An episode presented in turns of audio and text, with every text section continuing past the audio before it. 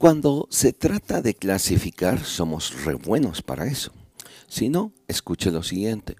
Esto es referente a lo que nosotros denominamos cristianos.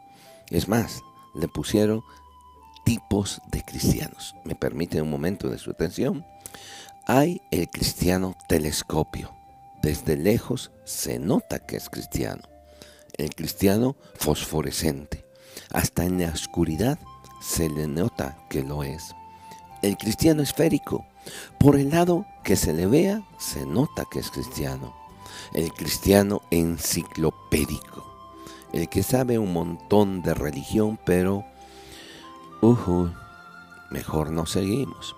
El cristiano campana es el tan, tan, tan...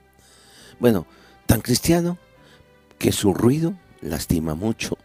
El cristiano clandestino es el que se esconde para que de vez en cuando él haga cierta aparición. El cristiano le da secreta. Su misión es que nadie se entere de que él es cristiano. El cristiano ecológico es cristiano por naturaleza. El cristiano invisible es tan cristiano que nadie lo puede ver.